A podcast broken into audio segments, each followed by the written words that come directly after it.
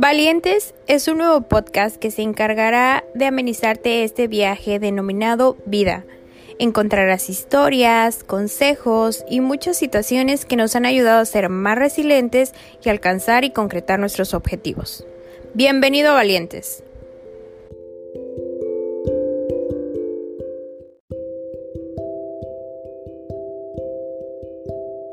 Hola, hola, bienvenidos a Valientes. Hoy estamos muy contentos porque está una chica extraordinaria, la verdad es que admiro su fortaleza y la valentía que tiene hoy hablar ella. Em, este episodio está hecho con todo el respeto que se merece. Este episodio está dedicado para poder contar un poco de lo que ella vive todos los días y pues hoy tenemos a Rosita con nosotros. Hola, hola, mucho gusto. ¿Cómo está?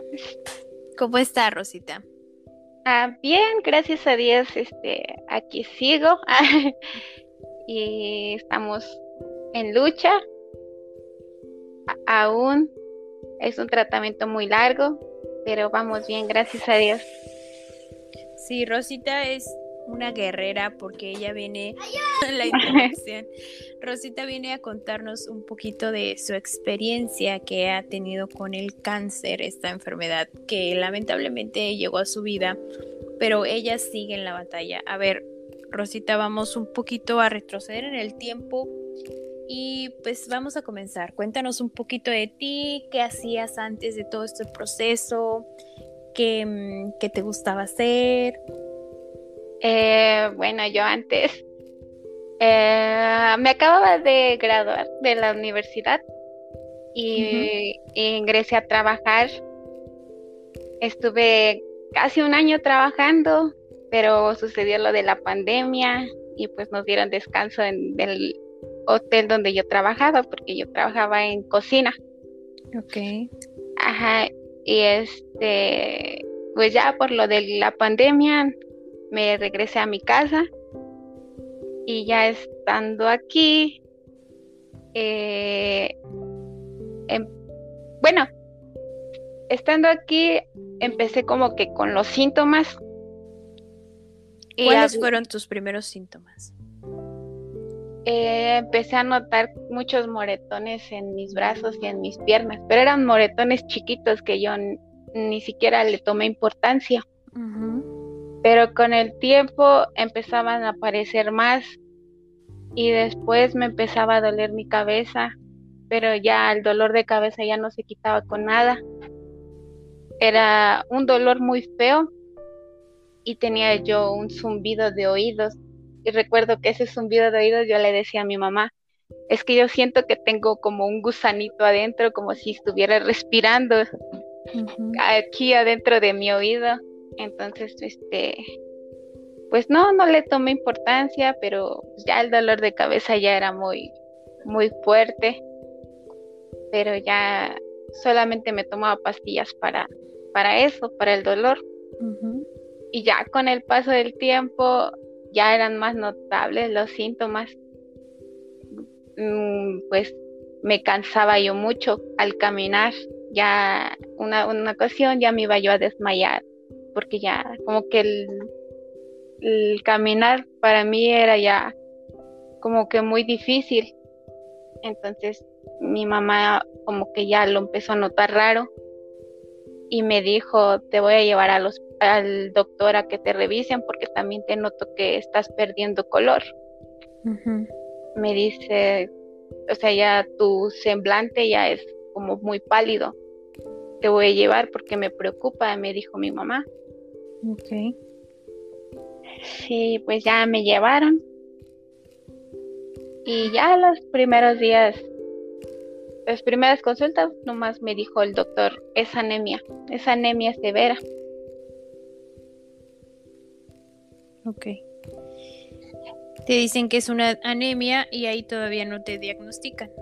No, solo me hizo un chequeo general y como que el doctor vio y me dijo, ¿y estos moretones te salieron nada más o, o te pegaste? Y yo le dije, no, le dije, salieron nada más de repente. Y, y, ahí como que yo sentí que el doctor ya sospechaba algo.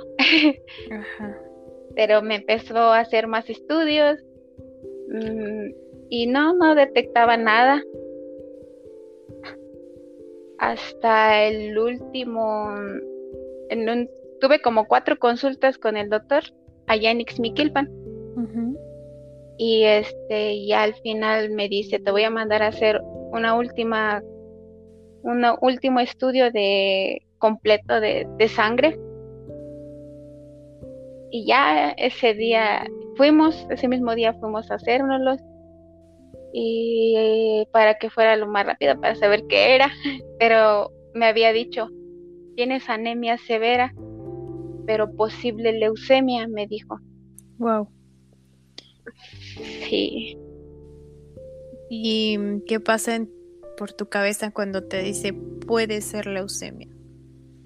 Pues yo todavía tenía la esperanza y la fe que no, que no fuera eso.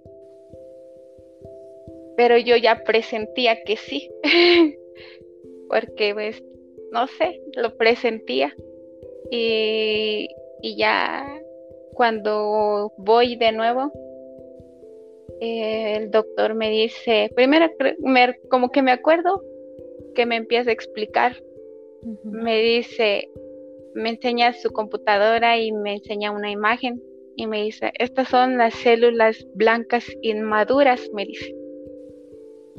Y ya me dijo que cuando son inmaduras y se empiezan a reproducir, de muchas se le conoce como leucemia y que yo era compatible con leucemia y ya ese día pues me quedé así.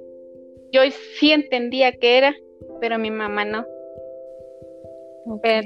Me, ese día el, doctor me dijo, Rosa, tienes leucemia y necesitas que te atiendan eh, un hematólogo, un lugar especializado en, en cáncer. Wow. Para ese momento, ¿cuántos años tenías? acababa yo de cumplir eh, 22, 22 años, creo, 23. y justamente ayer estaba yo haciendo la cuenta que un día como hoy, el 21 de mayo, fue cuando el doctor me dijo que era leucemia.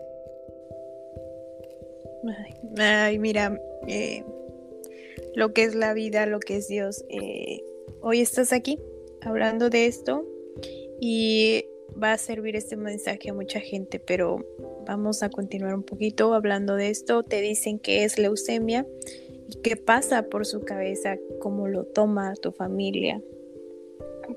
Pues yo sí sabía y al, al momento que el doctor me dijo, yo la verdad sí se me vino por la mente, me voy a morir, la muerte, porque he escuchado y he visto muchos casos donde el cáncer y llega pues muchas personas no no llegan a lograr la batalla.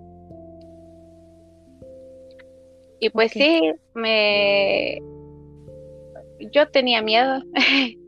Yo dije no me voy a morir y ya este ya mi mamá pues ella no entendía pero cuando me vio que me puse a llorar frente al doctor pues ya me abrazó y ya como que lo entendió, como que lo asimiló porque el doctor le dijo que necesitábamos eh, buscar un hematólogo, un hematólogo y un psicólogo porque esta situación iba a ser muy difícil. Así es. Sí.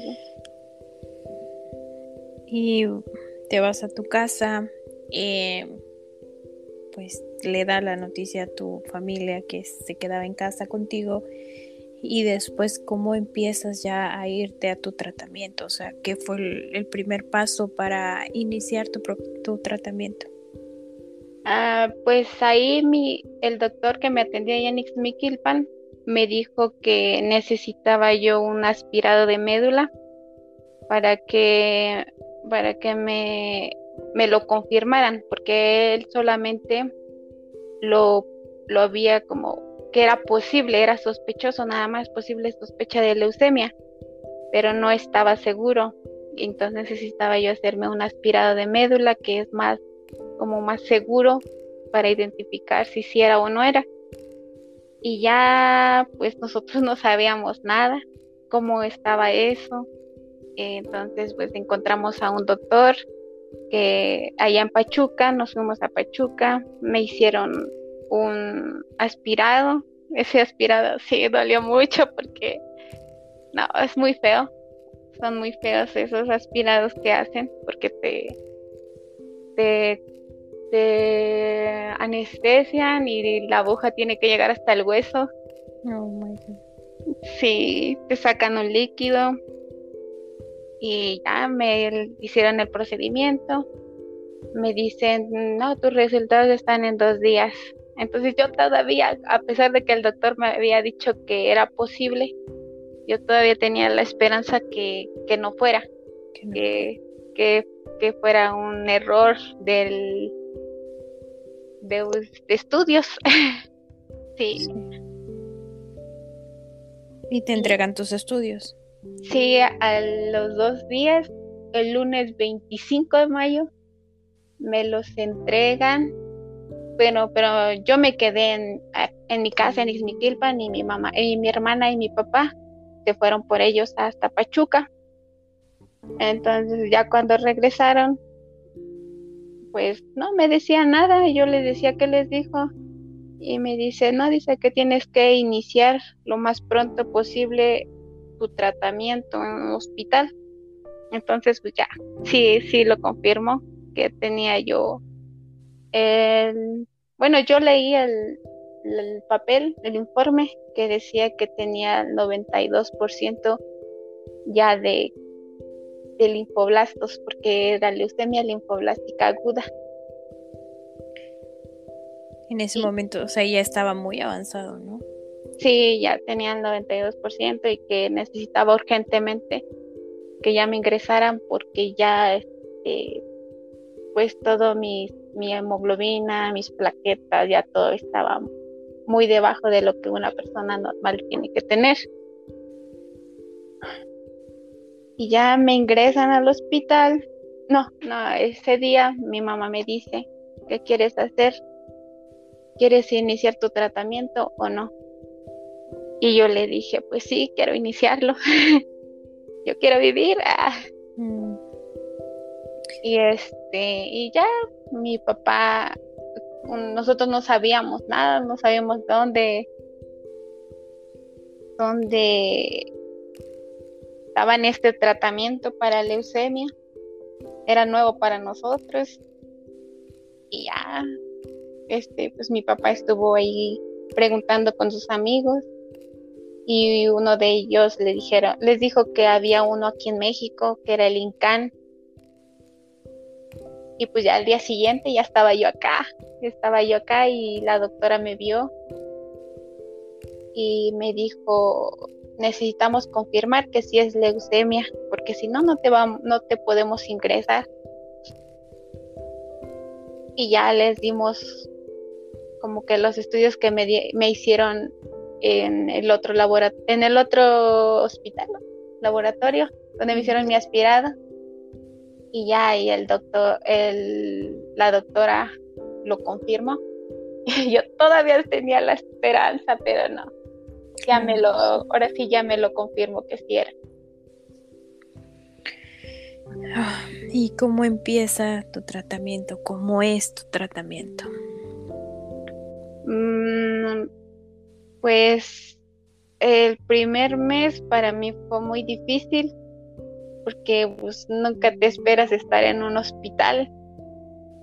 Eh, eh, fue difícil porque eh, pues los primeros días yo sí lloraba. yo lloraba, pero lloraba cuando no estaba mi mamá o mi hermana conmigo. Mm, qué fuerte.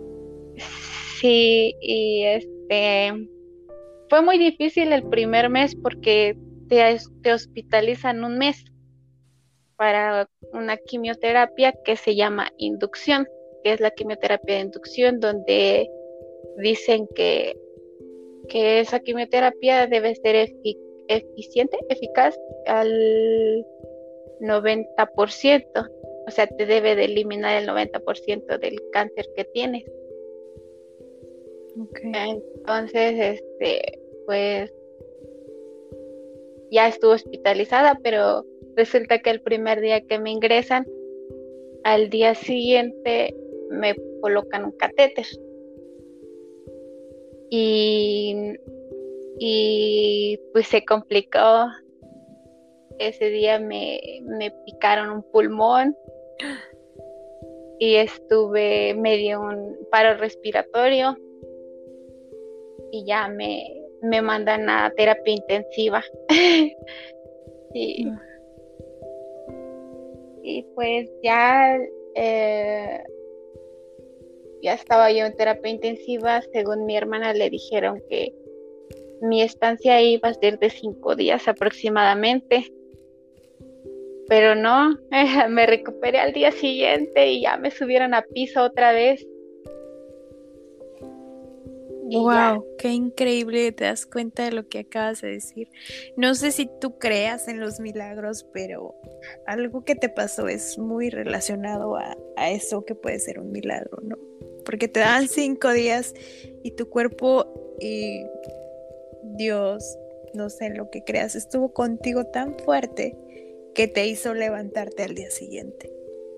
Sí, sí, ya al día siguiente ya estaba yo en el cuarto pero todavía seguía como, me colocaron unos tubos, unas mangueras de mi aire, de mi, mi oxígeno y todo. Todavía estaba yo conectada, pero ya estaba yo arriba, ya no, ya no era necesario muchos cuidados intensivos, como se dice.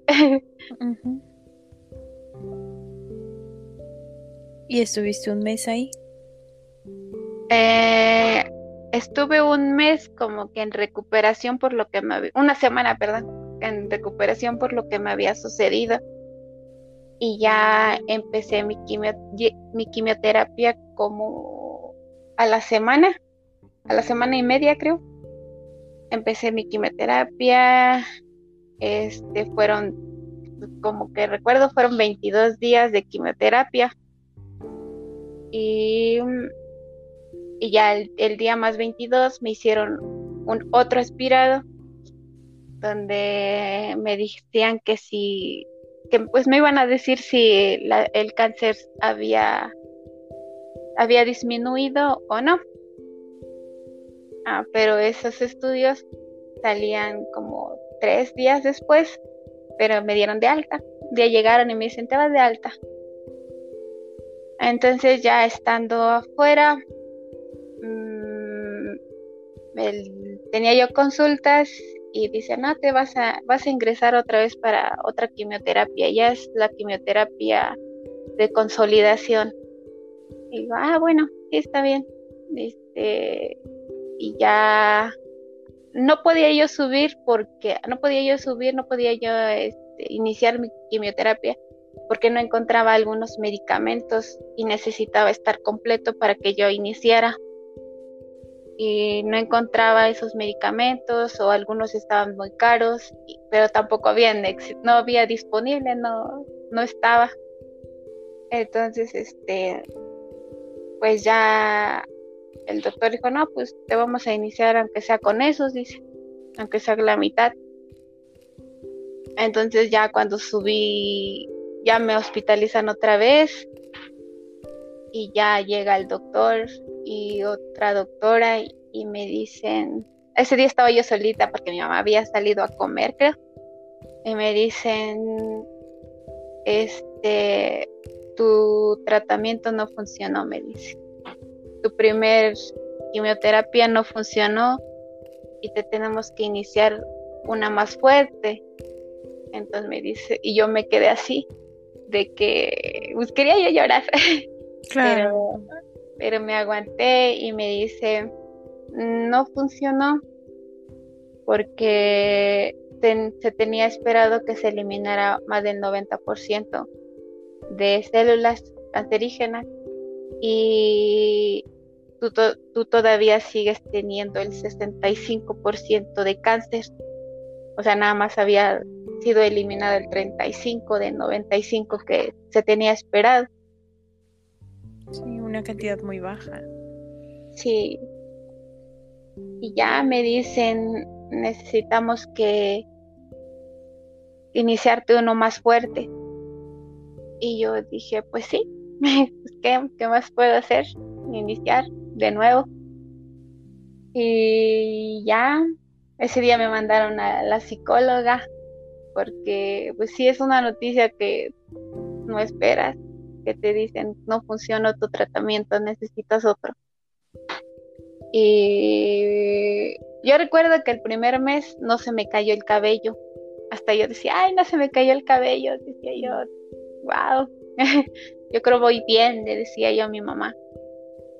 Pero ya después entendí que, que no se me había caído el cabello, a lo mejor porque pues mi quimioterapia no había logrado tirar todas las células que, tenías. Sí. Y ya el segundo tratamiento fue que me las tiró, me tiró todo mi cabello. Eh, em, de verdad te admiro porque como ya te lo había yo comentado, tengo una historia muy cercana de cáncer y, y me duele, me duele a través de tu historia también, por, porque sé que muchas personas están pasando por esta situación y que realmente es complicado estar en un proceso eh, de este tipo. Sí. Después de que de que te dicen que tienes que tener un tratamiento más fuerte, te sometes a este y has estado así cuánto tiempo en tu tratamiento. Este, pues ya esa semana fue una semana de ese quimioterapia. Ya me dan de alta. Al, a las dos semanas me vuelven a decir que necesito otro aspirado me hacen otro aspirado y que necesito volver a ingresar para otra tercera quimioterapia. Entonces, al ingresar y al darme resultados de mi aspirado, me dicen que tampoco había funcionado, que, que mm, bueno, sí había funcionado, pero no tampoco lo que ellos esperaban. Ya el cáncer ya yo tenía yo para la tercera quimioterapia ya tenía 42 creo, aunque recuerdo que ya tenía 42%. Entonces me, me dice el doctor, te vamos a iniciar otro esquema. Ya era otro tercero más fuerte todavía. Y al tercero, el tercer tratamiento me dice el doctor, ya después de recibir el tercer, la tercera quimioterapia, me hacen otro aspirado y me dicen, ya en la consulta me dicen, este sí funcionó, te, vas, te vamos a llevar con este tratamiento porque vemos que es el que, el que tu cuerpo está como aceptando.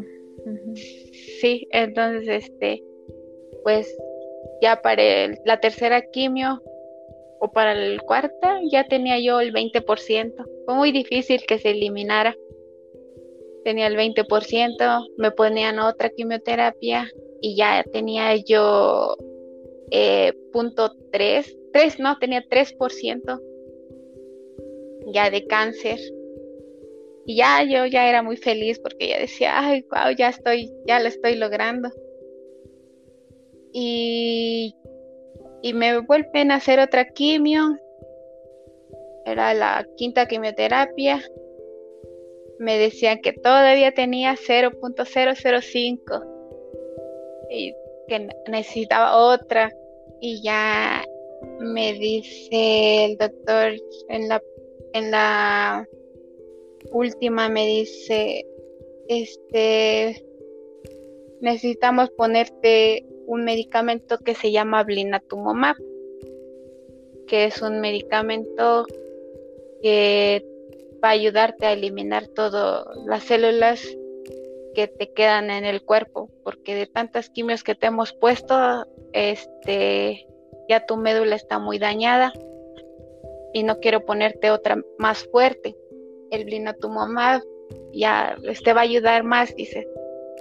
Y yo le digo, ah, estaría bien, pero me doy, me da la sorpresa de que es un medicamento muy caro, casi más de medio millón de pesos. Y yo dije, no, yo no puedo, le digo, mejor continuamos con con quimio. con las quimios normales. Medio millón de pesos ese medicamento.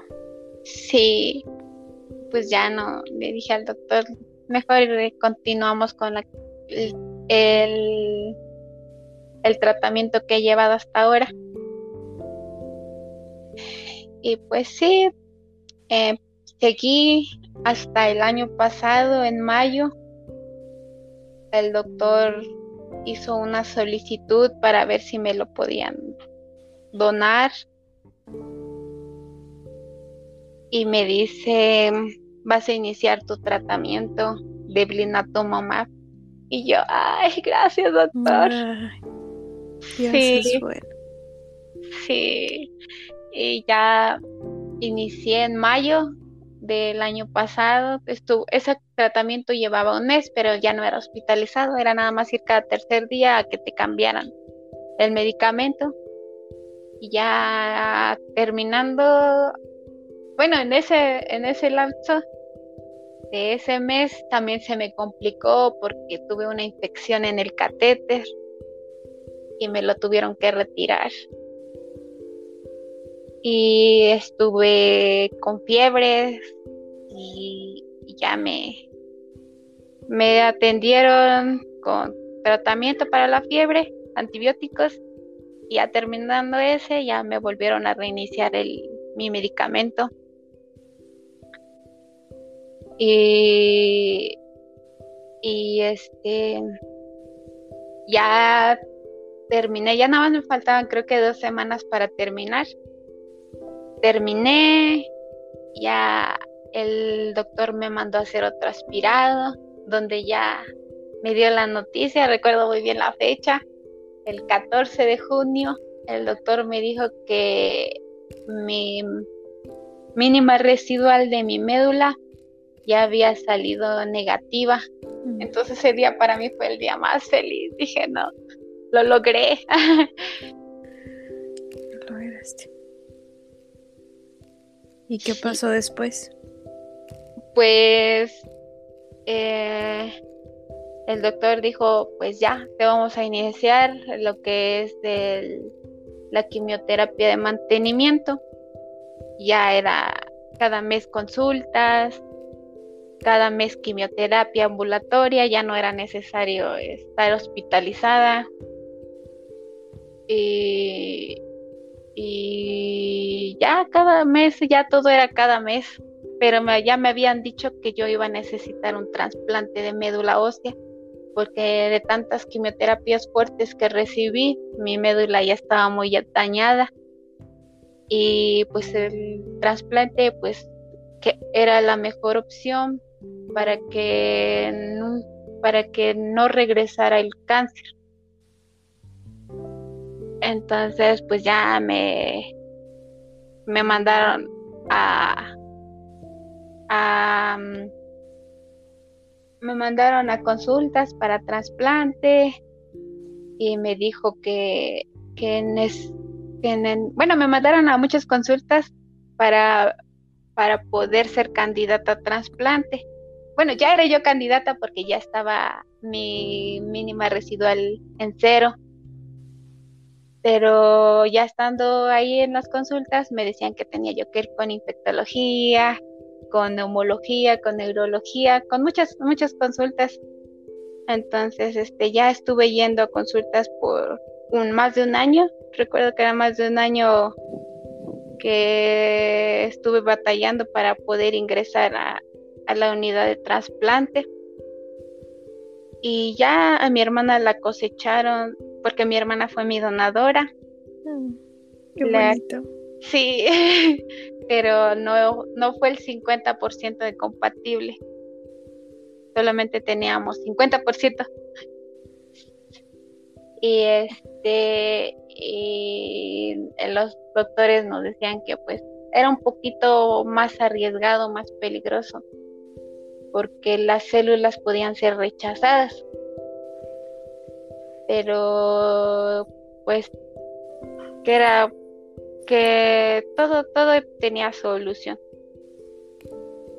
Que iban a tener los cuidados, la quimioterapia, todo, pues todo bien. y ya. ya cuando sentí que ya estaba a punto de ingresar, me da, me da un virus, me dio un virus que es de varicela, me, me dio varicela para para agosto, cuando ya estaba yo a punto de ingresar. Y ya, pues me hospitalizan dos, dos, dos semanas. Y ya tuve que estar en recuperación y en observación para que pues el virus otra vez no se reactivara. Entonces ya me tuvieron que suspender mi ingreso y ya seguía yo en lista de espera en lo que los doctores de infectología aprobaban que aprobaran que ya podía yo ingresar. Eh, ya para enero de este año me dicen, no, pues necesitamos que te hagan una broncoscopía porque tienes nódulos en tu pulmón. Y es este, y ya estaba yo haciendo consultas para mi broncoscopía y me dijeron, no, dice, necesitamos primero que te hagan un, una tomografía para ver cómo está el pulmón. Ya me lo hicieron, y resulta que ya era indetectable los, los nódulos, que ya no era necesaria la broncoscopía. Y no, también ese fue el día más feliz porque ya de tantas cosas que me han pasado ya uno se preocupa. Claro, sí. ¿Y te, te hacen la, la tomografía de los, de los, bueno, te hacen el estudio de los pulmones, te dicen que, que puedes como continuar ¿Y qué sigue tu, tu trasplante? Sí, ese día le fui y le dije a los doctores de trasplante, no, que dicen que no me van a hacer la broncoscopía. Dice, ah, muy bien, dice. Entonces tú vas a ser la próxima en entrar. Ahorita acaba de ingresar alguien, dice, pero saliendo ella vas tú. Entonces, este, ya, ya estaba yo feliz, porque ya por fin iba yo a poder ingresar a mi trasplante. Y mm, ya ingresé el 9 de marzo. El 9 de marzo ingresé a la unidad de trasplante. Me, me hicieron las pruebas de COVID y todo. Ya salieron negativas y inicié la quimioterapia, que era una quimioterapia todavía más fuerte de las que había yo recibido, porque esta vez esta quimioterapia iba a matar mi médula ósea, iba a eliminar todo, todas células buenas, células malas, todo lo que había, lo que hay en mi médula la iba a matar, así me decían, te van a, te van a matar la médula para ponerte la nueva, que son las células de tu hermano. Y ya me colocan la quimioterapia, fue como cinco días de quimioterapia fuertes. Y ya para el sexto día me dieron descanso y me, me, me, me, me trasplantan el día 22 de marzo ya fue una fecha que tampoco voy a olvidar porque pues ya, ya estaba yo trasplantada. Ya, por fin. Por fin. Qué bonito. Eh, me puede ganar el sentimiento porque la historia que, que tú... Estoy intentando no llorar porque la verdad que la historia que nos cuentas es muy bella y te das cuenta cuán valiente has sido ¿no? Cuán valiente ha sido en todo este proceso. Y a veces somos muy, quienes tenemos salud, somos muy mal agradecidos, ¿no? Siempre nos estamos quejando de que esto, de que el otro, y no, nos damos cuenta de lo afortunados que somos de tener salud. Y yo también antes era así, pero cuando me sucedió esto yo decía lo único que quiero es salud. Yo le pedí a Diosito, no, yo quiero que me concedas ese milagro, le digo, quiero que regrese mi salud. Cuando yo ingresé le, le dije, hablé con él allá en, en, el hospital, hablé con él, le dije, Diosito, no sé por qué me elegiste, pero yo te voy a dar batalla, le dije. Mm. le dije, yo te voy a dar batalla, yo no quiero, yo no quiero irme aún. Y ya aquí sigo. y seguirás. Sí. Seguirás mucho tiempo porque eres una guerrera y esa valentía que tienes te va a hacer superar cualquier obstáculo que, que, que viene y entonces ahora estás ya como en un procedimiento más tranquilo. Sí, ahorita, bueno, mi trasplante se complicó. Ya me hicieron dos días de trasplante, fue el 22 y el 23. Y ya se cayó de nuevo mi cabello. Y te escucho. Sí, pues mm, ya estuve en, en recuperación después del trasplante se supone que son dos, tres, tres semanas de recuperación, cuatro, depende de cómo vaya reaccionando tu cuerpo y de cómo lo soporte tu, médula, cómo empiece a, a funcionar. Y ya de hecho el, el, mes pasado fue mi cumpleaños y la pasé ahí en el hospital y ya es como que de a partir de ese día, como que empezó todo, me empezó, me dio todo lo que los doctores querían que no me diera. Se activó de nuevo un virus, mm, me dio un, una enfermedad que se llama enfermedad de injerto contra huésped que es cuando las células empiezan a atacarse y se empiezan a matar entre ellas. Entonces yo estaba yo muy espantada y tenía mucho miedo, porque yo decía, si se están atacando, entonces, ¿qué va a quedar de mi médula? ¿Qué células me van a, proteger? Sí, entonces ya todos los días yo lloraba, lloraba y le decía a Diosito, no, acompáñame. Y ya los doctores fueron, me hicieron mi me hicieron una biopsia de piel para saber si era una reacción al trasplante o si era una infección de piel solamente. Mm, ya este esos resultados tardaron en llegar casi un mes. Apenas me dijeron los resultados antier.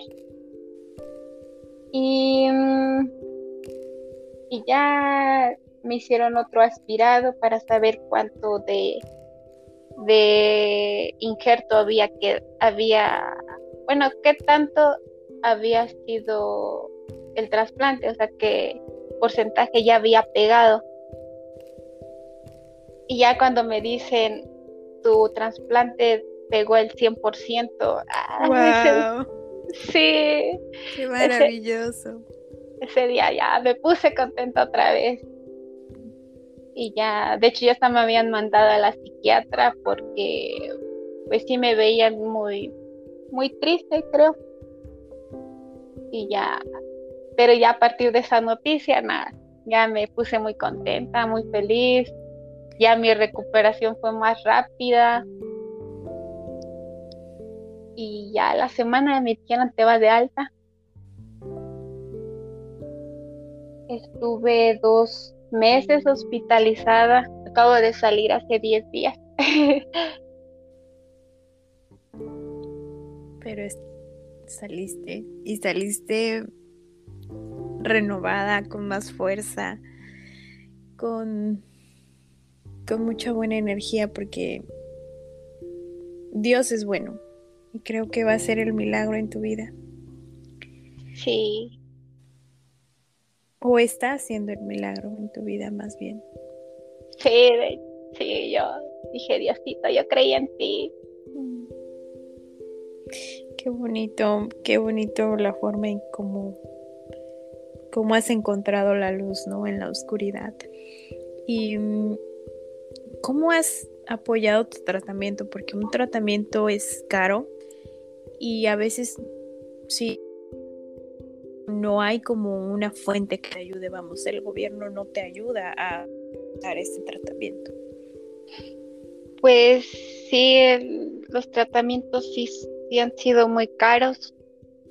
Mm, mm, hay, hay medicamentos que rebasan los 20 mil pesos, pero pues el apoyo que he recibido de mi familia, de los eventos que han hecho mis, mi familia, mis vecinos, las rifas, yo estoy muy agradecida con ellos porque pues eso me ha ayudado a, a tener mis quimioterapias, a poder pagarlas y pues aquí sigo gracias a todos ellos, a todos los que me han apoyado con, sus donaciones, con, con el apoyo al comprar un boletito, al asistir a, a los eventos, a comprar, a comprar este comida cuando hay eventos de motos.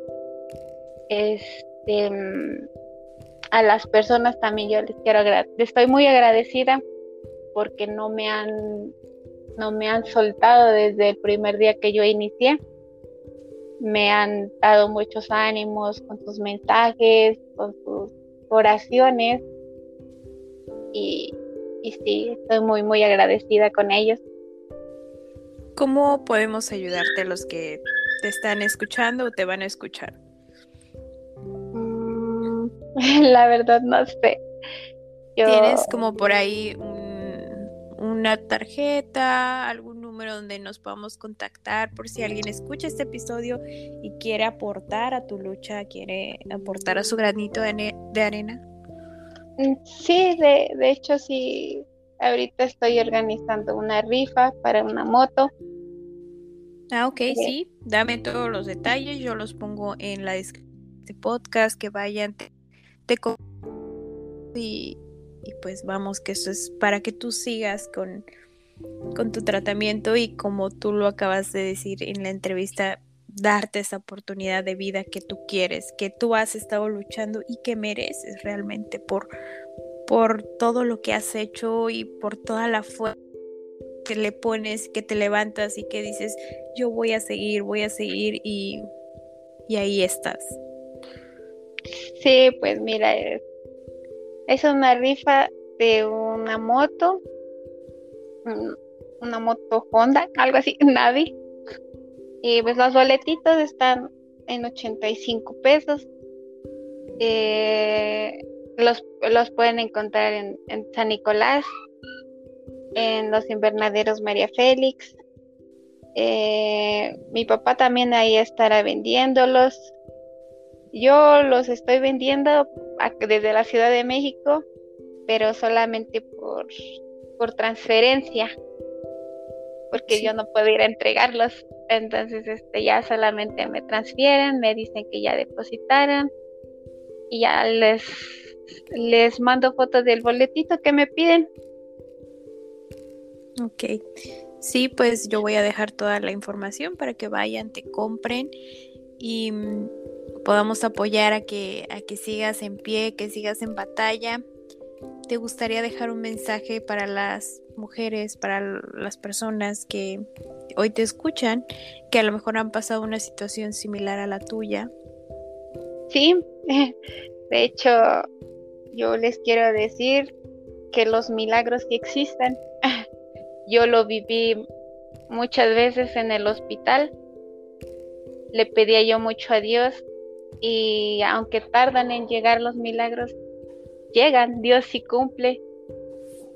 Y, y lo digo porque yo, yo lo viví muchas veces ahí adentro. recuerdo muchas veces que cuando estaba ya yo muy delicada, le rezaba yo a Dios y a la Virgen de Guadalupe. Y al día siguiente me decían, me daban buenas noticias. Entonces yo, yo creo mucho que Diosito estuvo, está acompañándome. Y yo les digo a las personas que, que los milagros existen, que Dios es muy bueno. Te agradezco en lo profundo de mi corazón que hayas decidido hoy hablar del tema, que estés aquí contándonos tu experiencia. Deseo de todo corazón que esto pase pronto, que sigas eh, siendo tan valiente como hasta ahora, que, que llegues a otros corazones, que inspires a la gente y, y que vengan muy bonitos tiempos para ti, que, que toda esta situación te deje un aprendizaje del cual tú puedas tener una lección de vida que, que te ayude, que, que te inspire y, y que puedas pues a través de tu historia inspirar a alguien más. Mil, mil gracias de verdad por haber abierto hoy tu corazón, por, por darme la oportunidad de ser tu, tu portavoz de este tema. No, pues muchísimas gracias a ti por abrirme este espacio para poder contar lo que estoy viviendo y lo que viví. Y pues también me gustaría decirles que si va, un, bueno, hubo una frase que siempre la tengo presente que me la dijo un enfermero y me dijo, si vas a ir, ve con todo, si no, ¿para qué? Entonces esa frase se me ha quedado marcada. Y, yo decía, pues voy a ir con todo, voy a ir con este esa mentalidad de que voy a salir, al ingresar al hospital voy a salir del hospital bien, que si voy a volver a ingresar voy a salir bien. Entonces, siempre esa frase es como la que me ha ayudado. Yo digo, si voy a ir con todo, voy a ir con todo. Así es. Te admiro mucho. Te, admiro mucho. Y pues no tengo nada más que agradecerte por, por esta oportunidad. Que tengas bonito día. Y muchísimas gracias también por, pues, como le dije, por darme la oportunidad de contar aquí mi historia. Y pues, gracias.